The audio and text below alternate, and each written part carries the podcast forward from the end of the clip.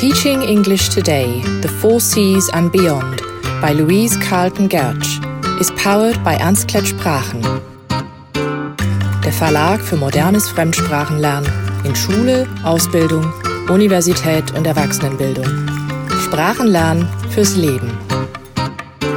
Hello, and welcome to Teaching English Today, The Four Seas and Beyond a podcast in which we'll be looking at ways to help students of English develop important skills for the 21st century. I'm your host, Louise Carlton Gertsch.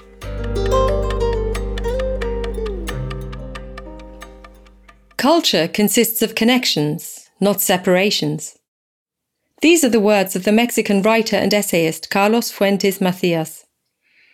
In our globalized world, the ability to work effectively across cultures to think and act appropriately and to be able to communicate with people from very different cultural backgrounds is absolutely vital. To find what connects us rather than what sets us apart. Today, the need for intercultural competence has never been greater. It's considered central to the development of the global workforce and thus a key 21st century skill. But what exactly is it? Darla Deardorff, research scholar at Duke University, described it as the ability to develop targeted knowledge, skills, and attitudes that lead to visible behavior and communication that are both effective and appropriate in intercultural interactions.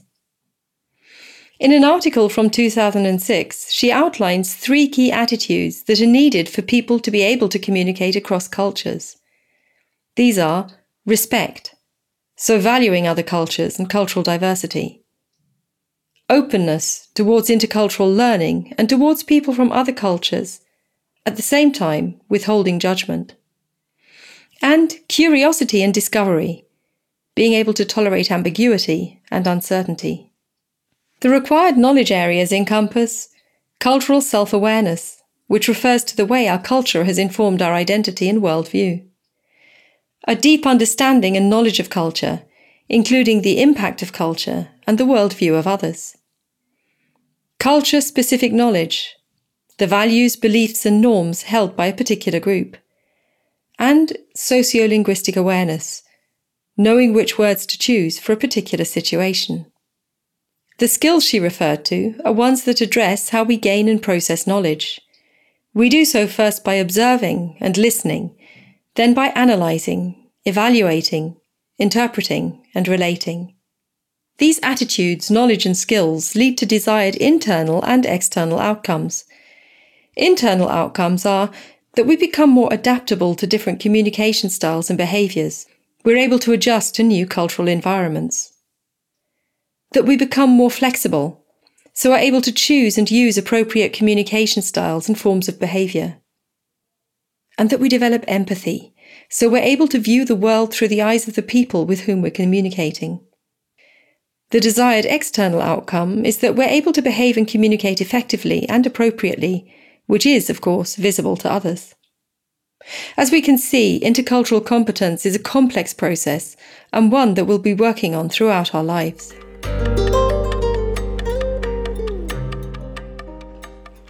Dr. Milton Bennett created his developmental model of intercultural sensitivity in 1986 and has revised it several times since. It's based on observations he made in both academic and business settings while examining how people become better at intercultural communication. He views our experience of cultural difference as a developmental continuum that moves from ethnocentrism to ethno-relativism. Bennett describes the difference between the two as follows.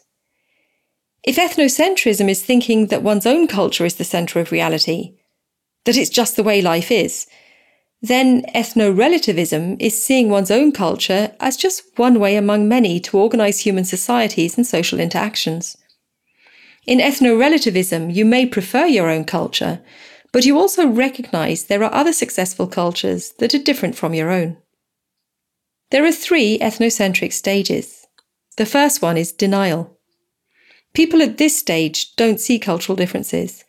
While they may have a general sense of something being different, they don't consciously notice it. This is the stage we're all born into. To enable people to progress from this stage to the next, Bennett says that they need to be educated about other cultures, to explore the differences between themselves and others. The second stage is defense. People now start to perceive cultural otherness, but only on a rather simple and stereotypical level. They often see other cultures from a polarized or competitive point of view, in terms of us versus them. Us is often viewed as being superior to them. However, this can sometimes be reversed, meaning that people tend to perceive other cultures as being better, or even romanticize them. Bennett says that learners need to be able to deal with their anxiety about other cultures. They also need to embrace tolerance and be patient with those from other cultures. The third stage is minimization. At this point, people no longer think in terms of us and them. Instead, they try to minimize differences between their own and other groups, seeking to show how similar they are. Bennett says, People assume that their own experiences are shared by others, or that certain basic values and beliefs transcend cultural boundaries and thus apply to everyone, whether they know it or not. By disregarding cultural differences and trying to minimize them, people often feel they're being tolerant, but in fact, deeper cultural differences are just being obscured. The next stage is acceptance, and this marks the minimum condition for respectful communication. Thus, people move from ethnocentrism into ethno-relativity. People now accept that different cultural contexts are just as complex as their own. They're also respectful of cultural differences. This doesn't mean that they have to agree with the other culture's beliefs and values. In fact, they might still view them in a negative light, but they're curious about them. At this stage, people develop a respect for cultural differences to do with behaviour, followed by those to do with values. The fifth stage is adaptation. People now employ empathy in an attempt to understand others, which in turn enables them to change their behaviour to be able to communicate more effectively in the other culture. The key skill at this stage is being able to shift perspectives so that we can see the world through the eyes of others. And the final stage is integration. People are able to use expanded cultural understanding and behaviour to shift between different cultural worldviews. Bennett explains that people are able to experience themselves as multicultural beings who are constantly choosing the most appropriate cultural context for their behaviour. When people reach this stage, they're able to build cultural bridges. They're equally comfortable with one culture or, or another, and are equally genuine in both. The aim of Bennett's model is to enable people to move from a monocultural mindset to an intercultural or global one. Again, we see that developing intercultural competence is a complex process.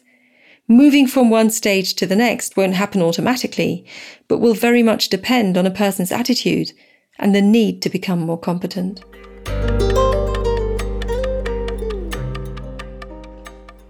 The key to business success. As companies become more international, their employees come from many different geographic locations, and thus shared assumptions and norms are no longer a given. People in different cultures communicate, give feedback, and negotiate in different ways, which can often result in miscommunication and frustration. Indeed, in a worst case scenario, this can even negatively affect business relationships and outcomes. Erin Meyer, a professor at INSEAD Business School, has spent time studying how cultural differences impact business success. In her view, much of what people learn fails to present a sufficiently nuanced picture, and thus those who work in international contexts or with colleagues from different cultures are lacking useful information. Their actions are based on stereotypes and can lead to wrong assumptions. What's more, if a person from another culture doesn't behave according to stereotype, this can cause confusion. Thus, to help business people negotiate the complexity of intercultural encounters, she's developed a tool called the Culture Map, based not only on her own observations, but also on decades of research by others. It consists of eight scales that represent the management behaviours where cultural gaps are most common. By analysing the position of one's own culture relative to another on the map, these scales can help people navigate intercultural situations. In fact, she's also developed variations on the tool, such as a personal profile tool, with which a person can see how they fare compared to others from the same culture, or a team mapping tool that compares results across teams. Let's now take a closer look at the different scales. The first is communicating, here, cultures are arranged according to the degree to which they're high or low context. This concept was developed by US anthropologist Edward Hall in the mid 20th century, with the aim of highlighting differences in verbal and non-verbal communication. In high context cultures, communication is sophisticated and nuanced, focusing on underlying context and meaning. It's very important to be able to read between the lines as the message is often implied, but not openly stated. Low context cultures, on the other hand, tend to communicate in a clearer, simpler, and more precise manner and leave less to interpretation. The next one is evaluating, which measures how different cultures tend to provide constructive feedback. Some are fairly blunt, so give direct negative feedback, whereas others tend to be more diplomatic and indirect. The former group tend to make use of upgraders, so words like totally, absolutely, must, whereas the latter group uses downgraders such as I think, might, possibly, kind of, to soften the criticism. When my British friend and management consultant gives her team the feedback, you might just want to have another look at those numbers. She's not making a suggestion, but indicating that there's a problem with the numbers that need fixing. A person who comes from a culture that provides more direct feedback would need to focus on eliminating my friend's downgraders to be able to isolate the core message. While people might think that communicating and evaluating are the same thing, some countries have different positions on the two scales. Meyer gives the example of the French, who are high context communicators relative to Americans, yet more direct when they give negative feedback. Leading measures the degree of respect and deference shown to those in authority and arranges countries according to how egalitarian or hierarchical they are. Whereas Denmark, Sweden, and the Netherlands are on the egalitarian side, countries such as China, Japan, and India are among the most hierarchical. The deciding scale looks at how consensus minded different cultures are. So, whether decisions are made by groups or by one person on a top down basis.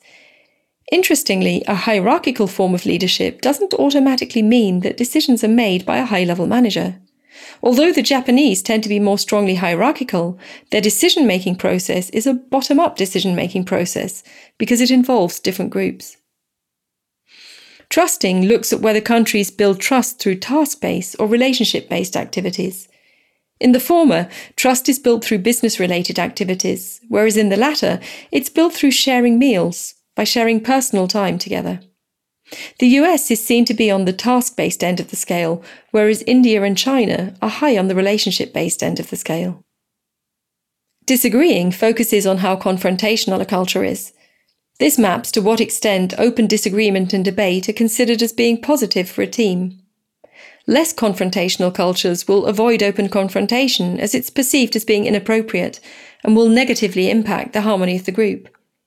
The US and the UK tend to rank more in the middle of this scale, whereas Germany is more confrontational.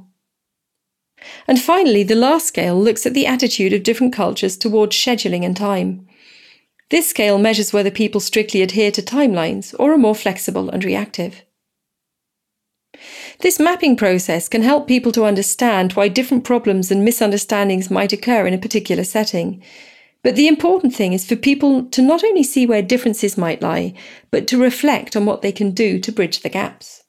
At the same time, Meyer advises people to apply multiple perspectives. When working in a global team, it's important to understand how the members of the team view each other as well, so to look through multiple lenses, reflecting what Bennett outlines in the acceptance stage. Meyer also exhorts people to be flexible, to keep adjusting and readjusting their position. And of course, to do so, they'll need to draw on Deardorff's three areas that I mentioned at the beginning knowledge, skills, and attitudes.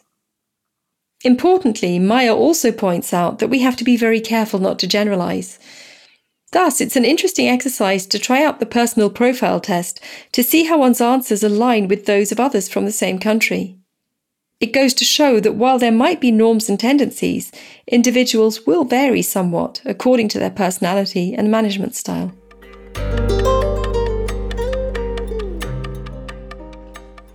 We all have multiple cultural identities. This is something that Dr. Stefanie Rathje refers to as multi-collectivity. Thus, instead of seeing someone as a German or an American, we need to see them as a whole. For instance, I'm a woman, a Brit, who's now also German, a mother, a speaker, an author, a violinist, a dog lover, someone who loves France, and so on. As such, I'm part of different collectives. Rathje argues that whenever individuals interact, a multitude of cultures are involved. As she writes in a 2009 article for the Intercultural Journal, an individual can simultaneously be the member of many collectives. He or she can lose or refuse membership, but the same individual cannot be simultaneously part of and not part of the same collective. Either he has access to the group or he doesn't. Either she's accepted or she isn't. In intercultural situations, it can thus be helpful to focus on our shared collectives. For instance, I'll immediately have something in common with a person from a very different culture if we belong to a shared collective.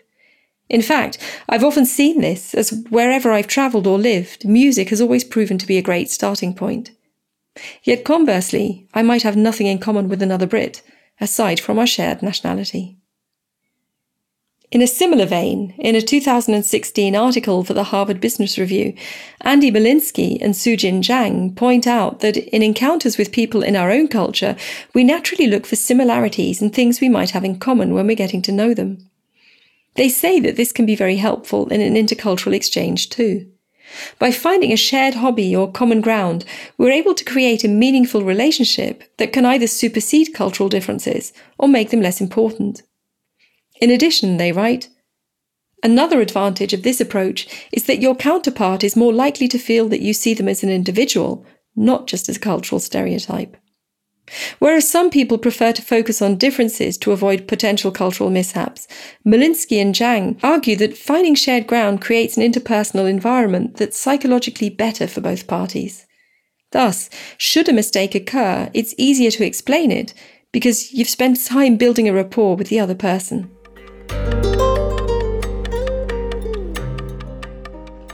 How does this affect the English speaking classroom? The importance of intercultural competence has long been recognised in the English speaking classroom, and it's been firmly integrated into the curriculum. While it's important for learning English, we can't learn another language effectively without understanding the culture that informs it. It's also a key skill for life. We need to ensure that students see intercultural competence as a process, a lifelong process, and not something that can be learned in a few lessons and by watching a few videos. They need to understand that in different situations, it's about observing and listening rather than jumping in immediately and talking. It's also about having the right mindset. So being curious and open, withholding judgment, and not being afraid to ask questions. To give students an opportunity to do so, we need to enable them to practice in real life situations. To this end, people from different cultures could be invited into the classroom, either virtually or indeed live, from whom the students can learn about another culture and at the same time practice interacting, being empathetic, and asking questions. In addition, we can help students to think about multi collectivity rather than just focusing on nationality. They could make a list of all the collectives and groups they belong to themselves, then compare them with those of their classmates to find commonalities. They might even be surprised by some of the results. At the same time, they'll also see that they're probably already moving in spheres with people from different cultures. For instance, if they support Manchester United, or are interested in K pop, and so on.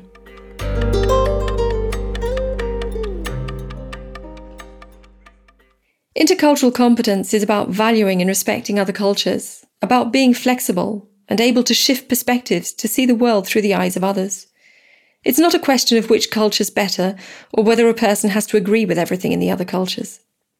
As Seth Godin wrote, culture, by its very definition, isn't the work of being right. It's the work of being in sync. To this end, we need to find as many opportunities as possible to gain experience. We also have to revisit and adjust our position to adapt to different situations. As Erin Meyer writes, Today, success depends on the ability to navigate the wild variations in the ways people from different societies think, lead, and get things done. By sidestepping common stereotypes and learning to decode the behavior of the cultures along all the scales, we can avoid giving and taking offense, and better capitalize on the strengths of increased diversity. Thanks for listening.